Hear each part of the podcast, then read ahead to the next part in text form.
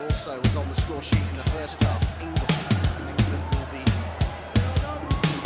questions of potential title winners. Oh, the little here spotted the run of Vivian Miedemar. Clinical. Ray Dalton now,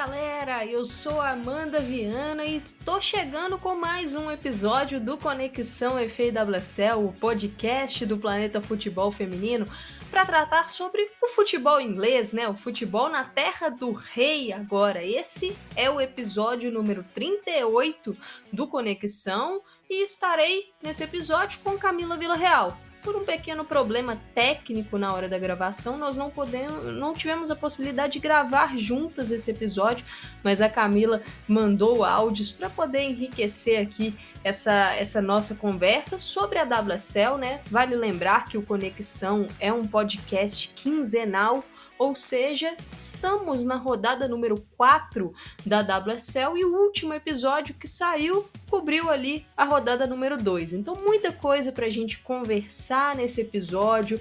O campeonato está no começo, mas tem alguns times que estão preocupando mais, outros que largaram muito bem na temporada. É, mas antes disso, alguns destaques iniciais aqui sobre o Planeta Futebol Feminino. Vale lembrar que o PFF tem o seu programa semanal, a sua live principal, e essa live acontece todas as terças-feiras, 8 horas da noite, né, às 20 horas de Brasília, tanto no YouTube do PFF quanto no canal Nosso Futebol. Na TV você pode assistir o PFF Debate na Sky, canais 202 e 602, e na Claro Net, no canal 567.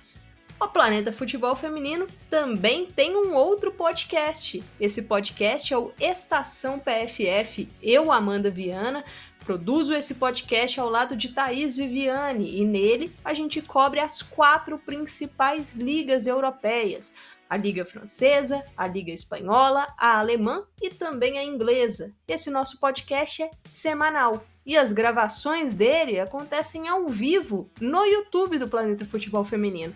Então você pode acompanhar as, as gravações do Estação no YouTube ou depois ouvi-lo no seu agregador favorito, no horário de preferência, né? Então, opções aí para vocês acompanharem.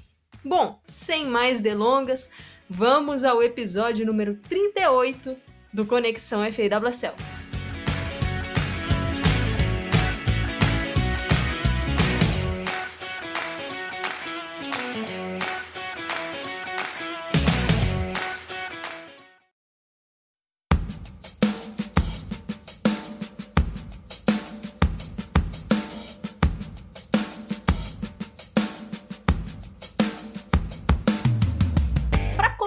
Começar esse nosso episódio, né, já que a última vez que nos encontramos foi há duas semanas, vou passar aqui a classificação do campeonato inglês.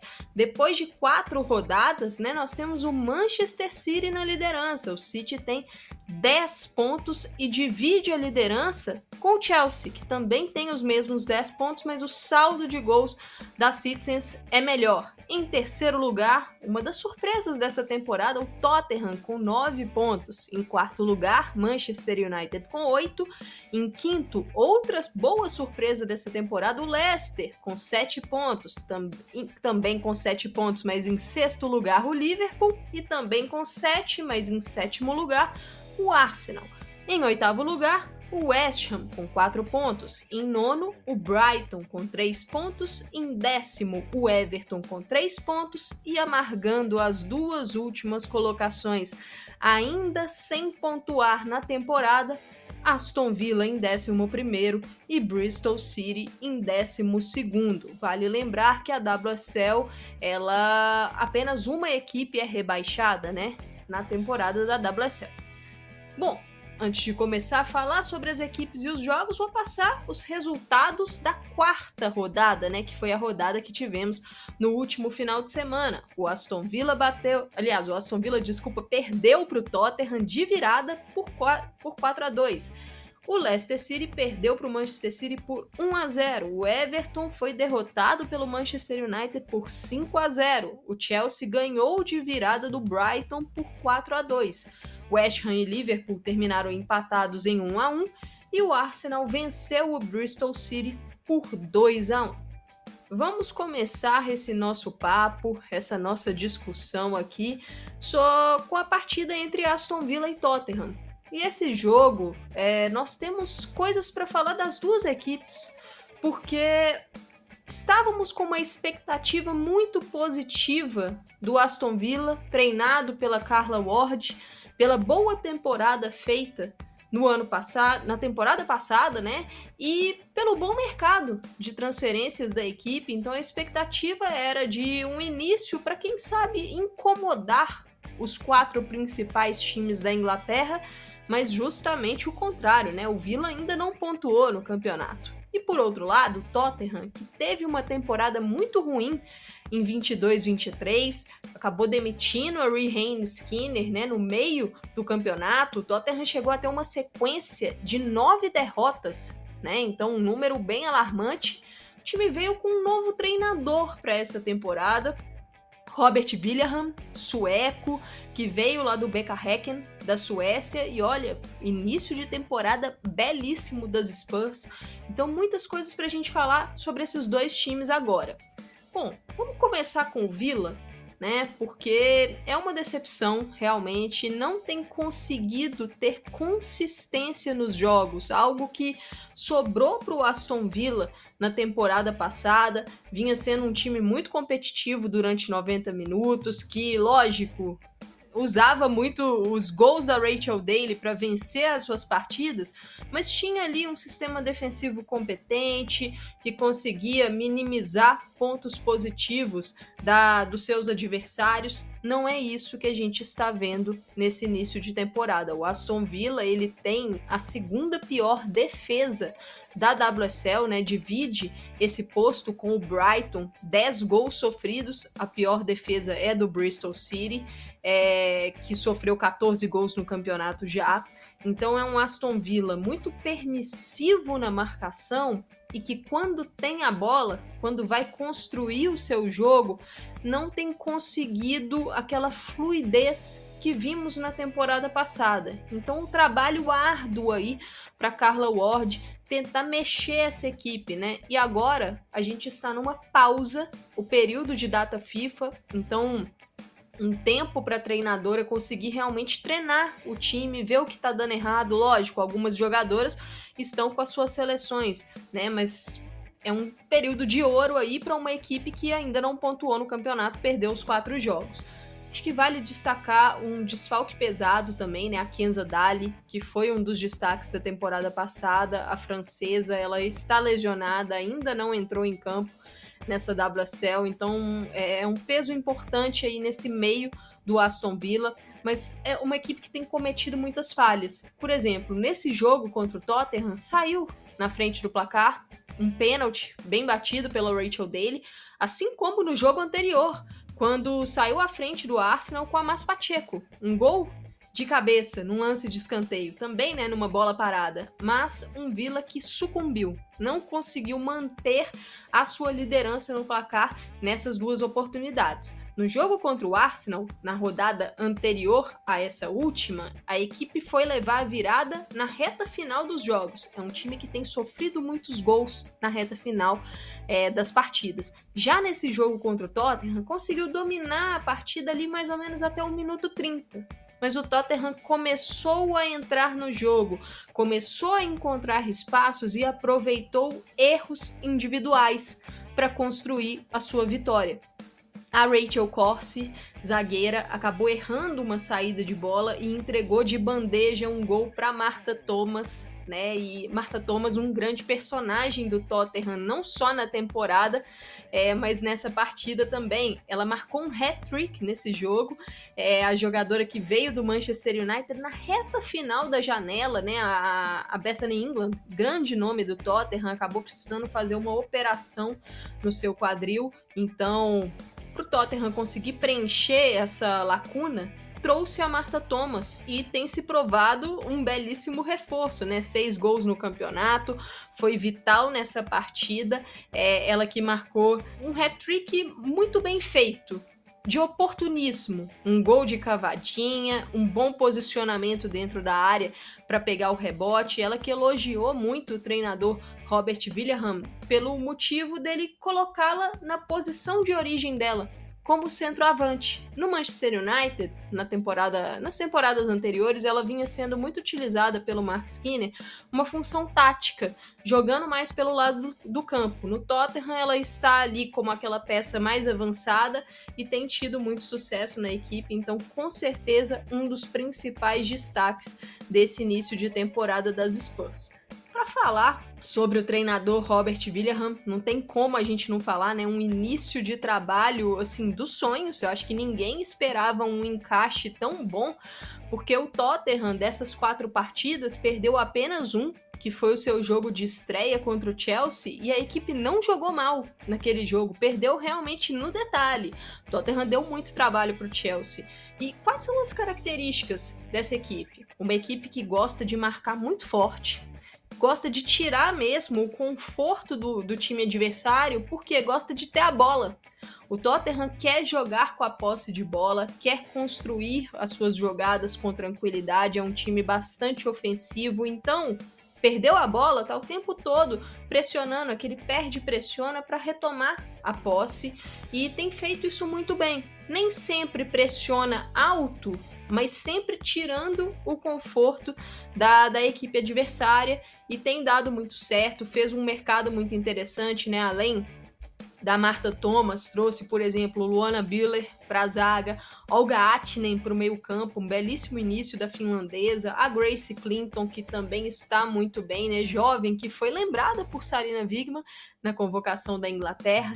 Então, realmente, um início dos sonhos das Spurs. Vamos ver até onde isso vai durar. E o curioso desse embate entre Tottenham e Aston Villa é que o Tottenham, na temporada 21-22, foi muito bem. Terminou né, brigando muito, até sonhando, quem sabe, com uma vaga para Champions, mas não conseguiu repetir isso na temporada passada, onde foi muito mal. Falei que teve uma sequência longa de derrotas. E o Aston Villa foi muito bem no 22-23, mas não tem conseguido repetir isso nessa temporada atual, 23-24. Será que o Aston Villa vai ser o novo, o novo Tottenham? A gente só vai conferir isso na sequência. Bom, terminado esse jogo, vamos passar para o próximo confronto, né? E aqui mais um grande confronto para a gente falar sobre essa última rodada que foi Leicester City 0, Manchester City 1. E para comentar sobre esse jogo, eu vou chamar aqui minha amiga Camila Vila Real, que também está comigo nesse podcast. Ela mandou um áudio com as principais impressões dela sobre essa partida. Então vamos conferir.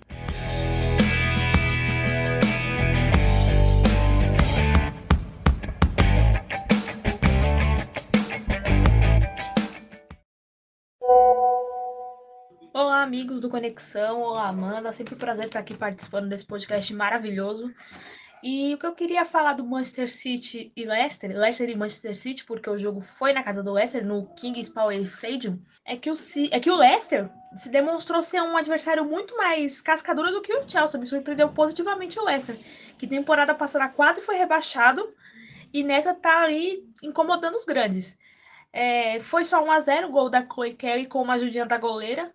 Mas a goleira do Leicester, aliás, para mim, a grande contratação da temporada 23-24 do Leicester foi a permanência da Janina Leipzig, porque ela veio, ela ganhou muito, ela veio em janeiro por empréstimo da Alemanha e ela ganhou muitos pontos pro Leicester. O Leicester não foi rebaixado muito por conta dela. Ela falha no gol, mas isso não tira o mérito da grande partida que ela fez. É, outro ponto positivo para mim, o grande ponto positivo do City é a Kiara Kitchen. Vou falar dela novamente aqui, já falei no programa passado, falarei novamente e falarei quantas vezes for necessário. Ela, assim, se ela tiver a cabeça no lugar, se ela fizer tudo certinho, se não acontecer nada de lesão, assim, de alguma coisa na vida dela, tem tudo para ser uma grande goleira, tanto no City como na seleção inglesa. Inclusive, essa semana, essa data FIFA, ela foi convocada pela primeira vez para a seleção adulta, foi convocada pela Sarina Wigman, o que é um, um grande reconhecimento pelo que ela vem fazendo. É, os empréstimos que ela teve nas temporadas anteriores, tanto no field da terceira divisão, como o extinto Coventry United, saudades Coventry United, de quem viu, viu, é, foram muito bons para ela, porque ela teve uma experiência ali de jogo, ela não teria jogando pelo City, porque tinha muitas loiras na frente dela, e ela fez assim, ela não fez grandes defesas, assim, nossa senhora, mas ela fez defesas muito boas, muito seguras, que deixaram ela confiante. Claro, se você faz boas defesas, mesmo que seja defesas mais simples, assim, simples entre aspas, você se sente confiante. E ela, ela está confiante.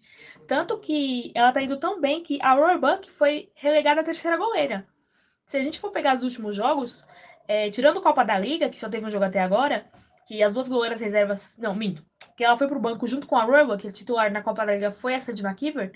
Nesse jogo contra o Leicester, a McKeever era a goleira reserva e a Roebuck estava na, nas tribunas assistindo.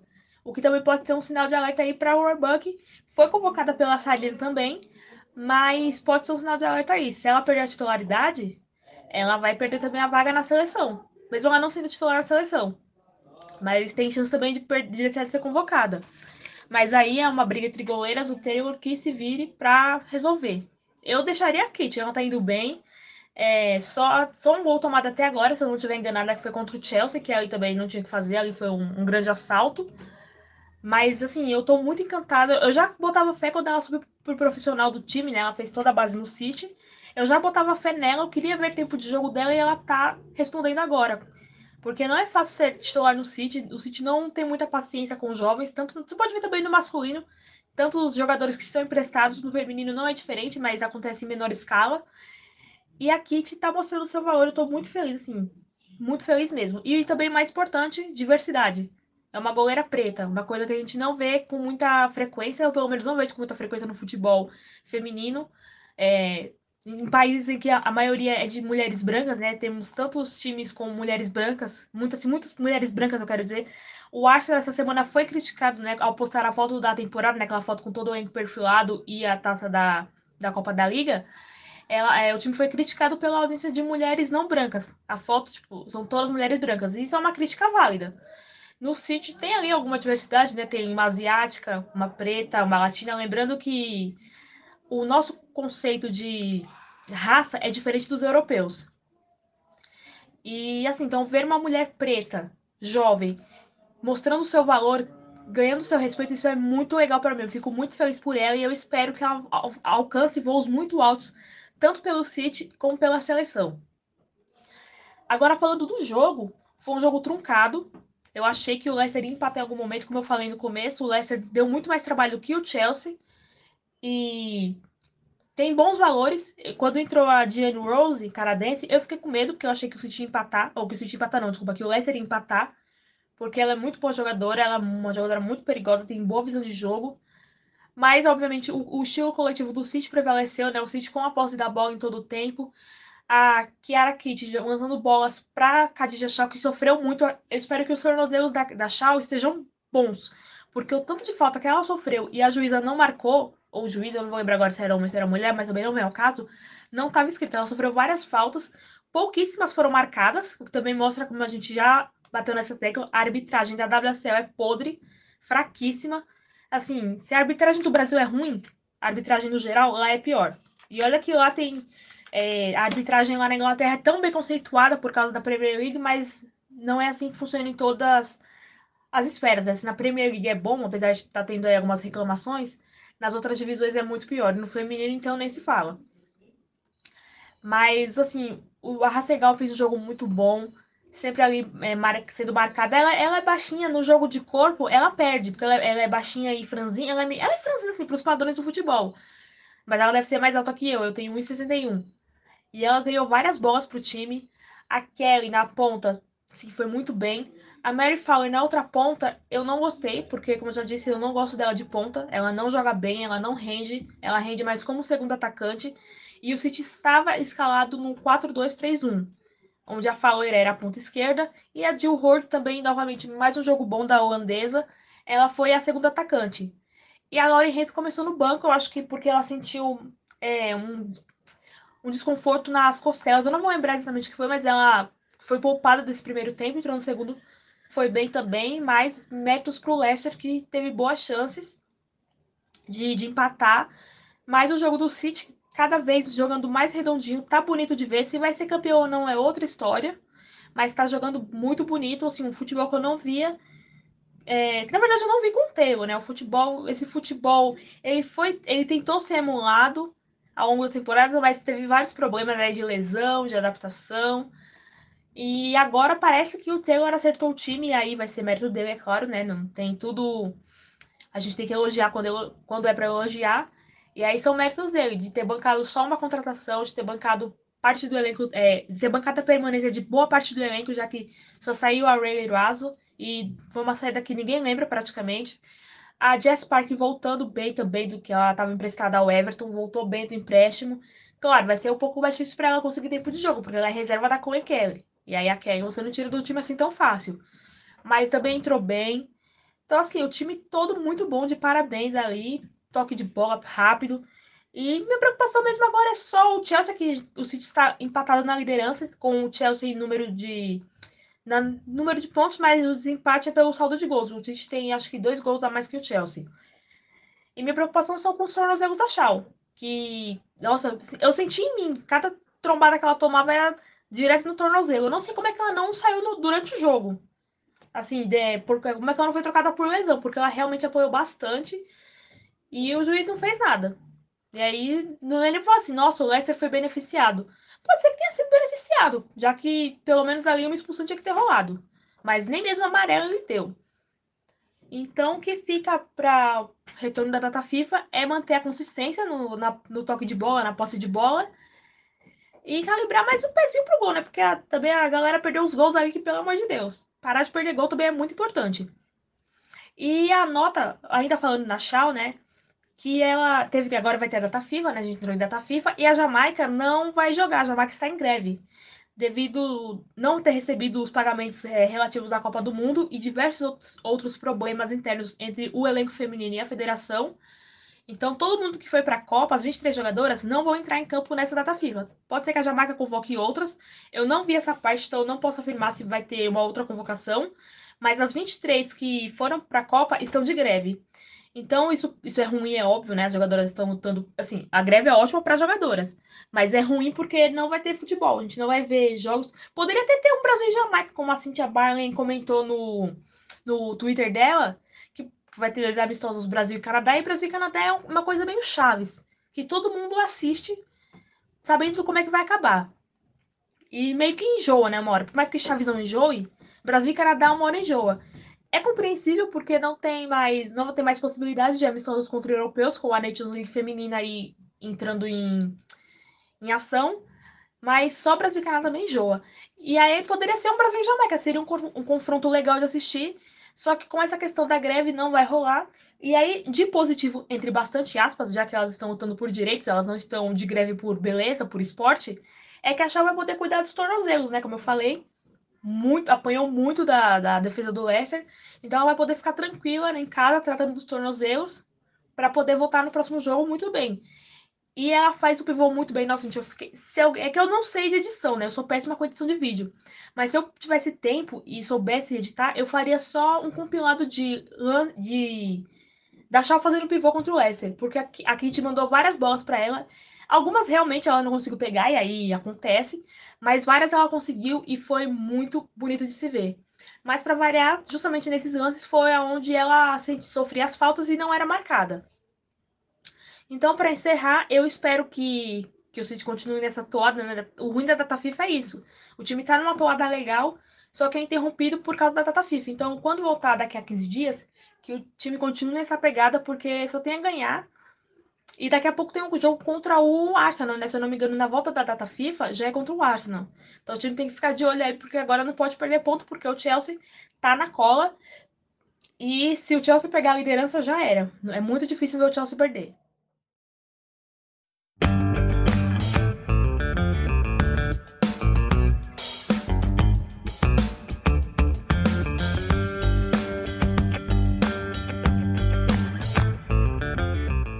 Bom, esse aí foi o áudio da Camila sobre a vitória do City contra o Leicester. E olha, eu concordo bastante com o que a Camila trouxe e achei muito legal que ela pontuou a Kiara Keating como o grande destaque do City. E olha, a goleira tem me impressionado muito nesse início de temporada.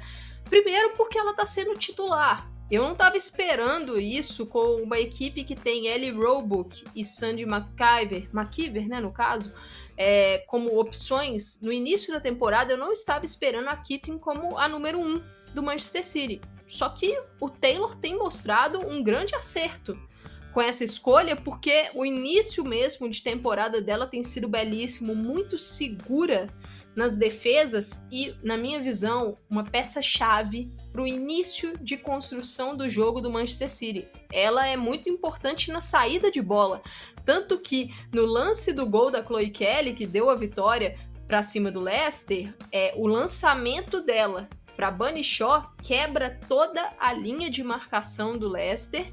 A Shaw faz o pivô, consegue girar e aí desafoga o lance para Kelly. Então a goleira tem sido peça fundamental para a construção de jogo do Manchester City e agora terá sua oportunidade também na, na seleção da Inglaterra destaco, né, esses pivôs da Choque foram muito importantes durante o jogo para conseguir vencer duelos contra a defesa do Leicester e fundamental no primeiro tempo. Acho que o City vem jogando o melhor futebol da Inglaterra nesse início de temporada, mas um ponto que a equipe precisa aprimorar e que foi um problema na temporada 22-23, a assertividade precisa ser mais eficiente com as suas chances criadas. Nessa partida do último final de semana, criou muitas oportunidades no primeiro tempo, mas não conseguiu capitalizar como deveria. Então o jogo passou a ficar mais apertado e muito competitivo na segunda etapa. Então é um City que precisa melhorar um pouco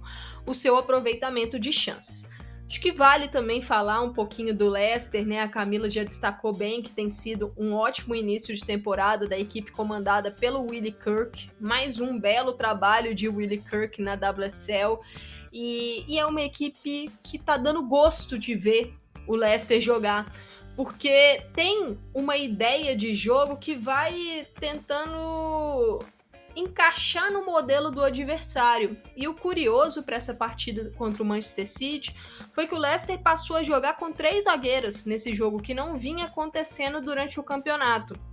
E a Courtney Nevin, que é a australiana que vinha atuando como lateral esquerda, por exemplo, nessa partida ela jogou como uma volante.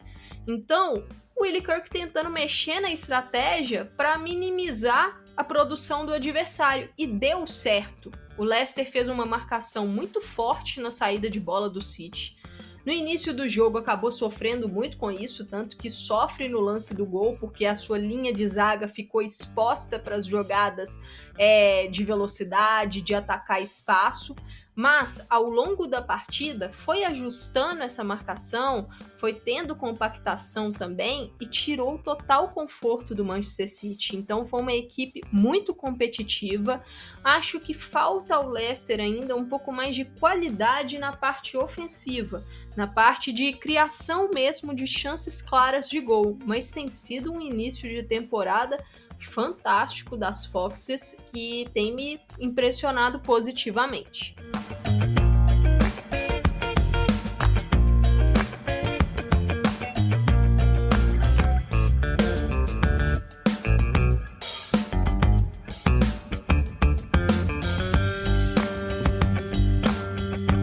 Vamos para a próxima sequência de partidas, né? E aqui falar rapidamente sobre a goleada do Manchester United para cima do Everton.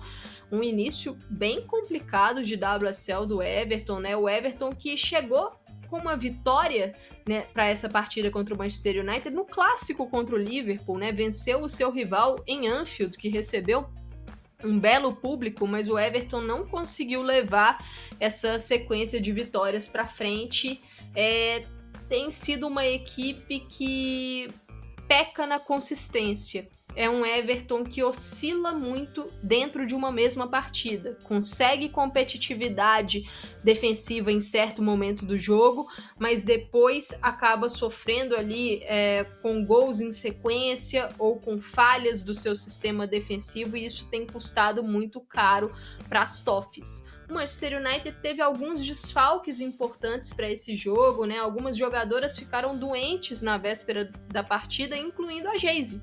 A Geise acabou não entrando em campo, tanto como Hayley Led, Lia Goto, então três jogadoras, por exemplo, aí do time titular da equipe, né? Então desfalques importantes, mas ainda assim o United conseguiu se recuperar da eliminação na, na fase prévia da Champions League, venceu por 5 a 0. Nikita Paris foi bem, chamou a responsabilidade, marcou gols, deu assistência. A equipe deslanchou mesmo no segundo tempo, onde marcou 4 dos 5 gols, mas fez um jogo sólido, uma boa vitória do Manchester United.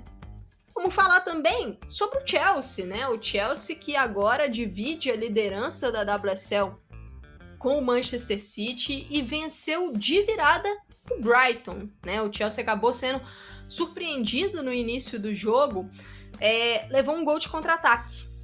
E aí a gente tem que falar um pouquinho sobre esse sistema defensivo do Chelsea. Né? A Emma Reis, para essa partida contra o Brighton, ela optou por uma linha de três defensoras, com a Millie Bright, com a Kadisha Buchanan e com a Jess Carter com a FPC como ala direita, com a Nive Charles como ala esquerda, e aí em alguns momentos a Carter fazia a lateral esquerda, né? Era um sistema que dependendo do, do momento do jogo ali, ele vinha sendo fluido, mas a transição defensiva, alguns contra-ataques, né, no caso, tem sido uma pedra no sapato do Chelsea. E isso não é de hoje.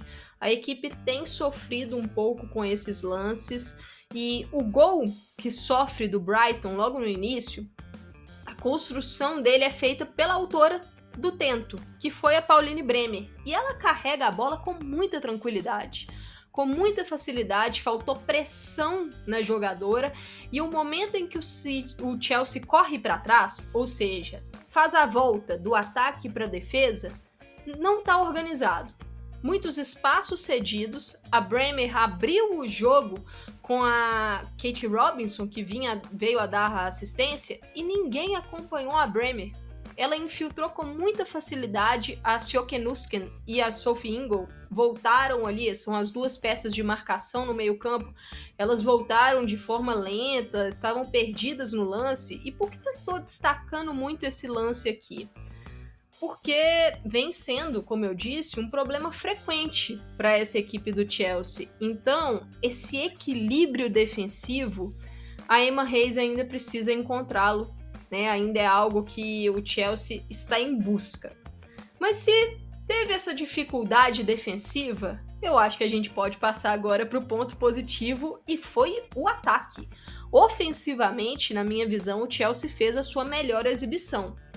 Na terceira rodada, as Blues venceram o West Ham por 2 a 0, gol da Sanquer e no final gol da Erin Cuthbert, mas o gol da Cuthbert só veio lá no minuto 90. Então foi um Chelsea que custou muito a marcar os seu, seus gols contra o West Ham.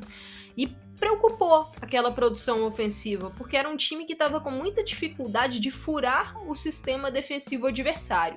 Nesse jogo contra o Brighton, é, o Chelsea, lógico, teve um pouco de dificuldade de furar o sistema defensivo do Brighton, principalmente no primeiro tempo, né? Porque a Sioke Nusken só empatou o jogo nos acréscimos, né? No minuto 49 da primeira etapa. Mas foi um Chelsea que produziu muito. Foram muitas chances claras de gol. Pecou um pouco na finalização, né? Naquele acabamento final. Mas a melhor jogadora do primeiro tempo disparado foi a goleira do Brighton, a Sophie Bagley. Então, acho que isso mostra um pouco, reflete um pouco que o ataque do Chelsea se encontrou. A fase ofensiva do time se encontrou, que não vinha acontecendo com tanta facilidade nesse início de temporada. Então, fica aí esse, esse alento para a torcida das Blues. E um ponto muito importante desse jogo foi justamente a alemã, a Sjoke Nusken, que terminou com um hat-trick e uma assistência, né? Ou seja, ela esteve envolvida em todos os quatro gols. A Nusken, que vem sendo utilizada pela Emma Reis como uma meio-campista, é, e no primeiro tempo ela jogou ali como uma volante, ao lado da Sophie Ingle. Já na segunda etapa, a gente vê a Nusken aparecendo pisando muito na área. Mas ela pisou na área, né? Na primeira etapa, ela fez infiltrações, mas na segunda etapa ela jogou praticamente como uma armadora. Então mostrou uma faceta diferente, né, da alemã e ela foi muito bem. É, teve uma eficiência fantástica, então um bom jogo dela na fase ofensiva. Eu acho que defensivamente, assim como o resto do time, ainda precisa evoluir bastante. Agora, para falar rapidamente sobre o Brighton, é um início de temporada muito abaixo de uma equipe que, pelo menos eu, né, a Camila até falou um pouquinho é, é, sobre o Brighton, mas pelo menos eu esperava mais, porque fez um mercado muito interessante, terminou numa nota positiva a temporada passada, né, com a Mel Phillips a, no comando do time, então eu esperava mais competitividade. Defensivamente é um Brighton que tem dado espaços para os seus adversários, já sofreu 10 gols no campeonato. Ofensivamente ainda tem é, um pouco de dificuldade de encaixar, de entrosar esse time. Então vamos ver como é que vai ser a reação na sequência, né? Essa pausa para a data FIFA pode ser muito importante para o time tentar um equilíbrio maior, que eu acho que é algo que está faltando para Seagulls.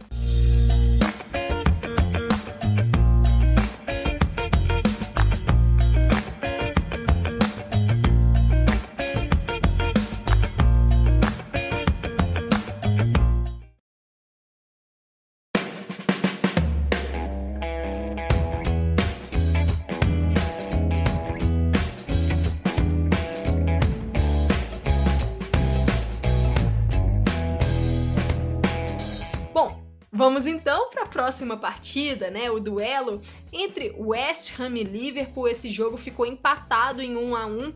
É um jogo que foi muito travado, muito truncada essa partida, né? As duas equipes basicamente espelhadas em campo, com três zagueiras. É, às vezes, né, no momento defensivo, numa linha de cinco, então fechando muitos espaços, não tivemos tantas chances claras de gol assim, mas no segundo tempo o jogo abriu um pouquinho e aí a produção foi maior a equipe do Liverpool acho que vai sair cabisbaixa, vai sair frustrada nesse jogo, porque na rodada anterior, a rodada número 3, o Liverpool acabou perdendo o clássico, perdeu para o Everton. O time vinha invicto até então na temporada, vinha 100% e perdeu para o seu grande rival. E era um momento de recuperar. E saiu na frente do placar com o gol da Mari Robinger, a austríaca, a austríaca que começou bem demais pelo Liverpool, né? Ela que foi contratada agora no meio do ano e forma uma trinca de meio-campistas muito interessante das Reds. Robinger, Fuka Nagano e Seri Holland.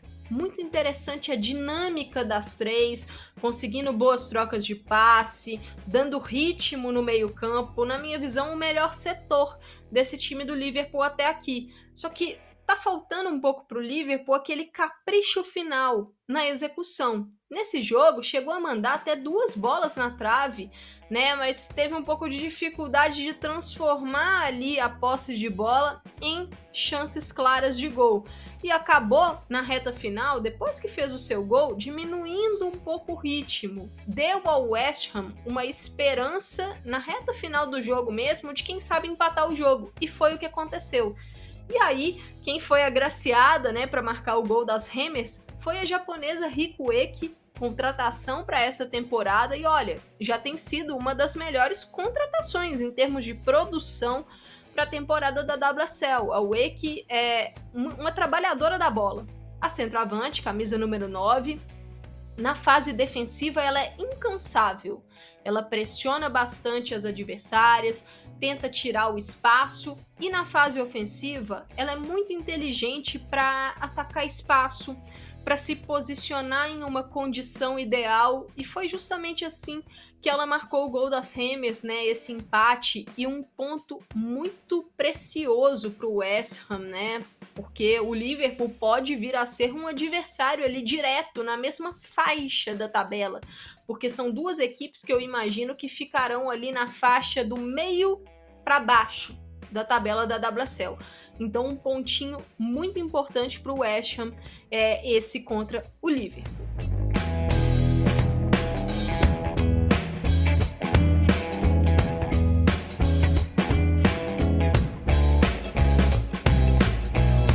Agora vamos para o último jogo da rodada, a partida entre Bristol City e Arsenal.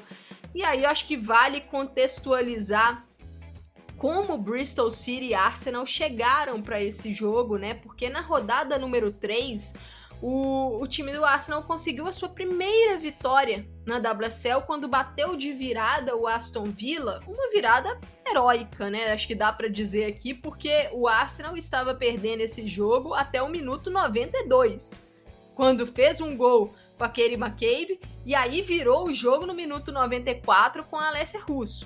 Então, não é o início ideal de campeonato que a torcida Gunner estava esperando. Já o Bristol City foi goleado pelo Manchester City por 5 a 0, arrasador no primeiro tempo. Cinco gols desse jogo foram no primeiro tempo.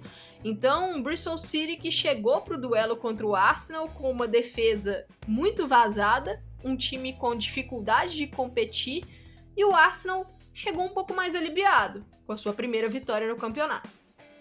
Dado esse contexto, a partida foi disputada no estádio Ashton Gale, o estádio principal do Bristol City, é, que teve 12 mil e oito torcedores presentes, então um público muito legal, o clima no jogo, né, tava muito interessante e a torcida realmente impulsionou o time, acho que deu é, uma foi uma ambientação diferente para o jogo e foi muito legal para quem estava assistindo esse confronto.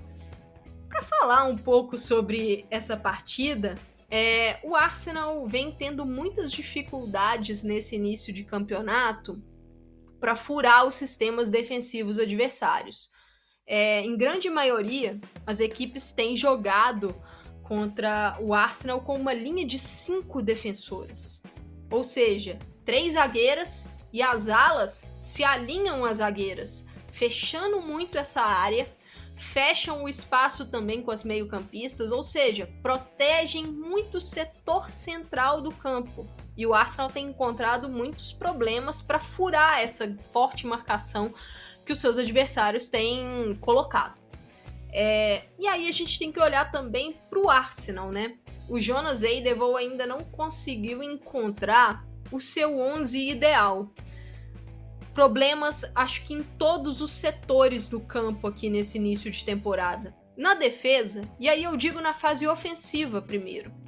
Na defesa, o time, se a gente for considerar a temporada 22-23, tinha duas das principais zagueiras construtoras do mundo: Lia Williamson e Rafaele.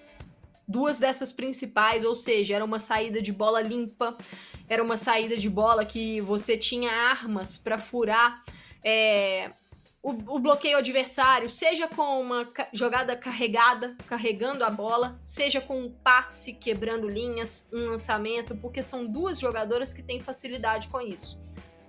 Com a perda da Rafaele, que saiu, foi para o Orlando Pride, e com a Lia Williamson, que ainda está recuperando da, da lesão no ligamento cruzado anterior do joelho, o Arsenal não tem nenhuma outra grande zagueira construtora no elenco.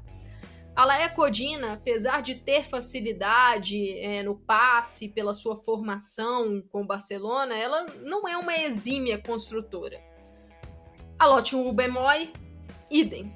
Jen Beatty, a mesma coisa. Então, temos visto em vários jogos o Jonas Eidevall utilizando a Steph Catley na linha de zaga, porque ela tem um pouco mais de facilidade no passe, canhota, lateral esquerda australiana, mas que muitas vezes, às vezes aparece na linha de zaga. É, então, acho que esse já é um ponto problemático para o Arsenal, né? Essa saída de bola, uma construção mais qualificada, até para tirar um pouco do peso da Lia Valti, que costuma fazer essa transição muito bem, mas tem sido muito marcada. Se a gente passa para o meio-campo, o Eideval ainda não encontrou a sua dupla ideal ali, é, a dupla para Valt, no caso. Ela já teve a Pelova como companheira, já teve a Kim Little, é, outras opções, mas que tem tido poucos minutos. Catherine Cool, a própria Kyra Kunei Cross, reforço para essa temporada. A Frida Monon já chegou a figurar por aquele setor, né, um pouco mais recuada também na temporada. Então ele ainda não encontrou esse equilíbrio e o jogo central do Arsenal está desequilibrado. Não tem conseguido furar realmente essas defesas pelo centro e com isso acaba largando, acaba indo para os lados. O que é natural, quando um time fecha muito o meio do campo, você vai ter que levar o jogo para as pontas. E aí entra a fase do ataque, a parte do setor de ataque. O Arsenal tem uma enorme profundidade de peças no ataque. Caitlin Ford, Alessia Russo, a Kate McCabe que pode jogar avançada, a Frida Mono que pode jogar avançada, recuperadas de lesão, Beth Mead, Viv Miedema, você tem uma Chloe Lacasse reforço para essa temporada, você tem Stina Blackstenius, então são muitas jogadoras para as três, vamos dizer assim, para as três é, posições de ataque. O Eidevall tem feito muitos testes, mas nenhum deles ainda se mostrou confiável e efetivo. São jogadoras excelentes, de muita qualidade, mas ainda não conseguiram encaixar esse jogo para realmente abrir as defesas adversárias. O Arsenal tem sido uma equipe muito previsível nesse campeonato, é, as movimentações não estão conseguindo mexer mesmo, manipular a zaga adversária. Então, na minha visão, tá faltando sair da área, puxar a marcação, gera um espaço para atacar por meio de uma infiltração, é, tabelas, associações. Eu acho que isso está faltando muito ao Arsenal, que está recorrendo aos cruzamentos. Não é um grande problema, na minha visão, você ter os cruzamentos como um ponto focal do seu jogo. Mas esses cruzamentos, eles precisam ser bem executados. Você pode ter uma arma muito forte nos cruzamentos, mas quando eles são bem executados, quando existe um alvo, e o Arsenal não tem conseguido fazer isso. Tem dado muitos cruzamentos aleatórios para o jogo, que não encontram uma jogadora é, em condição ideal de finalizar, não estão gerando tantas chances claras assim. Então, isso tem sido um problema. O ataque do time está bastante improdutivo. E, e é uma preocupação grande para esse início de temporada, né? O Arsenal marcou apenas seis gols no campeonato até aqui, em quatro rodadas. Para a capacidade, para o teto ofensivo que essa equipe tem, eu encaro isso como um número baixíssimo. Um número baixíssimo e alarmante. Então, o Jonas Eideval vai precisar realmente melhorar a fluidez desse time. Acho que esse essa pausa para a data FIFA pode ser importante para isso, mas muitas das atletas acabam indo para suas seleções, o que é um ponto dificultador, né? Mas vamos ver como é que ele vai encarar. E já na próxima rodada tem um enfrentamento duríssimo para o Arsenal, que é o clássico contra o Manchester City. Bom, eu vou fazer mais um, uma, um apontamento sobre o Arsenal que eu achei bastante interessante é, na coletiva pós-jogo, a declaração do Jonas Eideval pro Tim Stillman sobre a Katie McCabe. Porque a gente tá vendo que a McCabe tem sido uma peça vital para o Arsenal fazer os seus gols, né? A McCabe já tem três gols no campeonato e foi decisiva em duas vitórias do Arsenal, o jogo contra o Aston Villa e esse jogo contra o Bristol City, quando ela marca os dois gols do time. A McCabe bate muito bem na bola é uma exímia, exímia cobradora de faltas, de escanteios, finaliza bem de fora da área. E a gente não tem visto tanto a McCabe cobrando faltas e escanteios para o Arsenal. E o Eideval deu uma declaração interessante. Ele falou: por mais que ela seja uma jogadora forte para bater essas bolas paradas, ela é muito importante para a gente na sobra. E foi exatamente assim que, que ela marcou gol nesse jogo contra o Bristol, né? Esperando ali na entrada da área para finalizar uma sobra, uma rebatida da zaga. Então eu achei essa observação bastante interessante. Um ponto que marcou esse jogo também para o Arsenal foi o retorno de Viviane Miedema, né? A Miedema que lesionou o ligamento cruzado anterior no ano passado, no final do ano passado, voltou a ter minutos. Foram pouquíssimos minutos, ali nos acréscimos mesmo, mas deixou muito feliz. Acho que o torcedor Gunner, todo torcedor né, que acompanhou é, a recuperação dela, é, ela voltou bem, e agora estará com a seleção da Holanda nessa data FIFA. É uma peça que eu considero muito chave para o Arsenal nessa temporada, para quem sabe voltar a conquistar o título da Liga, né, o título da WSL.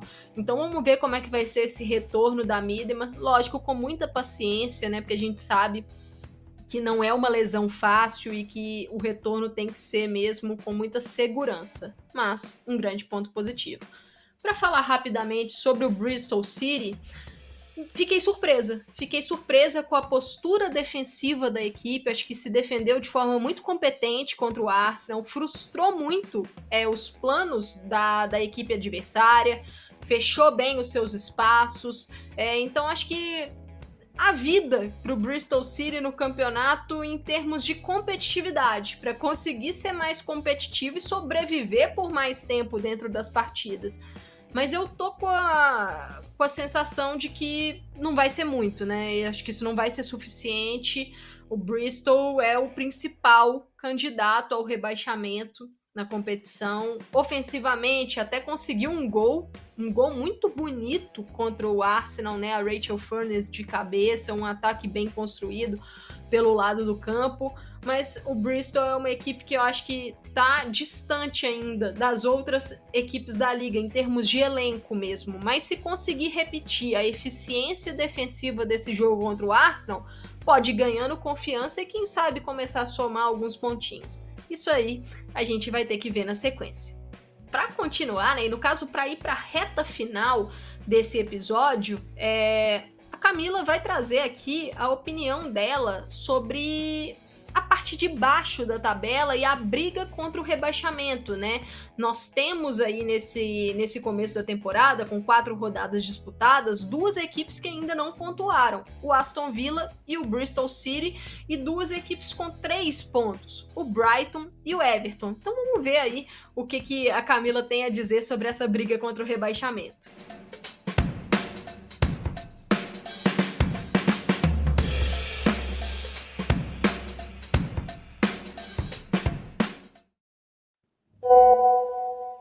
Olha, Amanda, sinceramente, é, a sorte da, dos times da Women's Super League é que só tem uma vaga para rebaixamento, que já é do Bristol. O Bristol, infelizmente, vai ser o, o efeito é, gangorra, que fala, efeito gangorra, que sobe e desce. Eu acho que é isso. Porque o Bristol acabou de subir, fez ali um mercado honesto, mas não tem a mesma força do, dos demais, nem mesmo os de meio de tabela. Então, o Bristol, para mim, é o, o que vai ser rebaixado. E se tivesse uma segunda vaga de rebaixamento, ela estaria dividida entre Everton, Brighton e Aston Villa, que tiveram começos péssimos. O Everton já até esperava, porque a temporada passada foi horrível e só tá repetindo a dose. Mas Brighton e Aston Villa, assim, eu realmente não esperava. Eu não esperava eles na liderança. Não esperava esses três disputando a liderança. Mas não esperava eles com um começo tão ruim, com mercados tão bons que fizeram. O Villa trouxe Ebony Salmon, o, o Brighton trouxe Pauline Bremer, que em condições de jogo, né? Ela tem problema com lesões, mas em condições de jogo, ela joga muito e não consegue engatar vitórias. Tudo bem, ainda é começo de temporada, tudo. Ainda a gente, a gente tá gravando aqui, é 24 de outubro, ainda tem bastante coisa para rolar, mas a situação desses três times é muito preocupante. Então, assim, a sorte desses três, principalmente, Brighton, Everton e Villa, é que só tem uma vaga de rebaixamento e essa é do Bristol, a não ser que aconteça um milagre. Então, o Bristol vai ser rebaixado. Mas a situação desses três aí é de abrir os olhos. Não sei, eu não sei precisar o que está acontecendo neles, se é os treinadores. Eu não acho os treinadores dos três times ruins, mas o trabalho está muito aquém do esperado em ambos casos. Bom, Camila falou sobre essa briga aí é, na parte de baixo da tabela, nesse inicinho de WSL. Então, vou passar aqui as próximas rodadas do Aston Villa, porque o Villa começou muito mal o campeonato E depois dessa pausa para a data FIFA, na rodada número 5, o Aston Villa vai enfrentar o Chelsea. Confronto duríssimo, né? Ou seja, o Villa pode ter aí cinco derrotas consecutivas na WSL, mas depois desse jogo é uma sequência favorável para o time. Pega Bristol, pega West Ham e pega Everton. Três equipes que acho que a vitória é possível para o Aston Villa. Então o Aston Villa tem possibilidades de nas próximas quatro rodadas conseguir uma boa pontuação, pelo menos para tirar essa pressão de parte de baixo da tabela. E aí o outro time que eu queria destacar aqui é o Brighton porque esse começo do Brighton tem sido complicado, apenas três pontos, e as próximas três rodadas da equipe serão dificílimas. Na quinta rodada, o Brighton recebe o Manchester United. Na sexta rodada, o Brighton visita o Manchester City. E na sétima rodada, o Brighton recebe o Arsenal. Ou seja, três confrontos pesados para um time que só tem três pontos na temporada. Então, acho que vale o alerta vale abrir o olho e o trabalho da Melissa Phillips vai precisar deslanchar para o time conseguir jogos mais competitivos nessa sequência.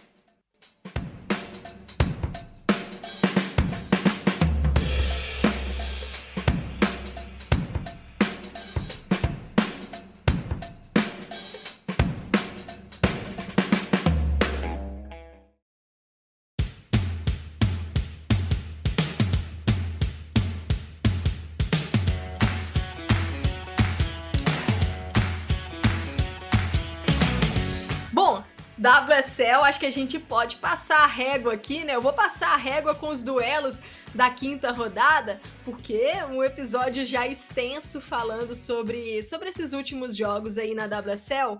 A quinta rodada só vai acontecer lá no dia 4 de novembro, né? Após a data FIFA. E no dia 4, 9 e meia da manhã, o Aston Villa recebe o Chelsea. Esse jogo é no sábado. O jogo isolado no sábado. No domingo, o domingo vai começar com um jogaço. 9 e meia da manhã, Arsenal e Manchester City, o principal jogo da rodada. Às 11 da manhã no domingo, Tottenham enfrenta o Everton e o Liverpool enfrenta o Leicester. Meio-dia, o West Ham recebe o Bristol City e para fechar a rodada, 3h45 da tarde, o Brighton recebe o Manchester United. Essa é a próxima rodada, né? A rodada número 5 da WSL. E para fechar esse episódio número 38 do Conexão FAWSL, vou falar rapidinho sobre seleção inglesa, né? As Lionesses voltarão a entrar em campo nesses próximos dias pela Nations League, né? A Nations League feminina, competição que, que vai para sua terceira rodada. A Inglaterra está na Liga A, no grupo 1 o grupo 1 tem a Bélgica na liderança com 4 pontos, a Holanda e a Inglaterra têm 3 pontos e a Escócia 1 ponto. E nessa próxima rodada de Nations League, né, a rodada número 3 e número 4, marcará os duelos da Inglaterra contra a Bélgica. Na sexta-feira, dia 27, às 3h45 de Brasília, né, da tarde, a Inglaterra vai receber a Bélgica. E aí, na terça-feira, dia 31 de outubro, a Inglaterra visita a Bélgica às 4h30 da tarde de Brasília. Dois confrontos importantíssimos para que as Lionesses entrem na, na zona de classificação, né? Classifica apenas o líder do grupo para a fase semifinal. Vale lembrar que a Nations League da vaga para a Olimpíada de, to de Paris, desculpa, né? Olimpíada de Paris em 2024. Apenas os dois primeiros colocados da Nations League se classificarão para a Olimpíada de Paris. Caso a França, que é o país sede, esteja entre esses dois primeiros colocados, ou seja, chegue à final da Nations League, aí o terceiro lugar herda a vaga. A Inglaterra, a Escócia, o país de Gales e a Irlanda do Norte são nações que podem conseguir uma vaga para a Grã-Bretanha. Ou seja, quem terminar entre esses quatro países melhor colocado, é aí que a gente vai ver quem vai puxar aí essa possível vaga para a Grã-Bretanha em Paris 2024. A Sarina Wigman convocou a sua seleção. E aí a Camila chegou até a tocar né, na chamada da Kiara Keating, a primeira chamada da jovem goleira do Manchester City e eu falei de Grace Clinton, jovem que pertence ao Manchester United e está emprestada para o Tottenham, também recebe a sua primeira convocação. Então é a Sarina olhando também para as jogadoras mais jovens, voltou a convocar é, peças ali que não foram, por exemplo, para a Copa do Mundo, como a Lucy Parker, a Maia Letícia, mas está chamando aí também essas jovens, essas caras da nova geração da Inglaterra. Então vamos acompanhar as Lionesses, depois a gente traz a repercussão aqui no Conexão FAWSL. Bom, galera, chegamos ao fim do nosso episódio número 38 do Conexão FAWSL. Eu sou Amanda Viana, estive aqui com Camila Vila Real nesse episódio, né? O Conexão, vale lembrar, é um podcast quinzenal do Planeta Futebol Feminino. Então, daqui a 15 dias, daqui a duas semanas, nós estamos de volta por aqui. Caso vocês tenham aí dúvidas, perguntas, podem mandar é, na arroba do Planeta Futebol Feminino. No Instagram estamos no arroba Planeta Futebol Feminino. No Twitter, arroba PFF Oficial. Se quiserem me seguir também nas redes, estou no arroba Amanda V. Silva. A Camila está no arroba Cami Vila Real. A grafia de Cami é com K. C-A-M-I e Vila Real, como, como se escreve, né? No time mesmo, o time espanhol. Bom, então ficamos por aqui. Estaremos de volta na, nas próximas semanas, né? Esse foi o episódio número 38. Você pode escutá-lo tanto no seu agregador favorito quanto no YouTube do Planeta Futebol Feminino. Até a próxima!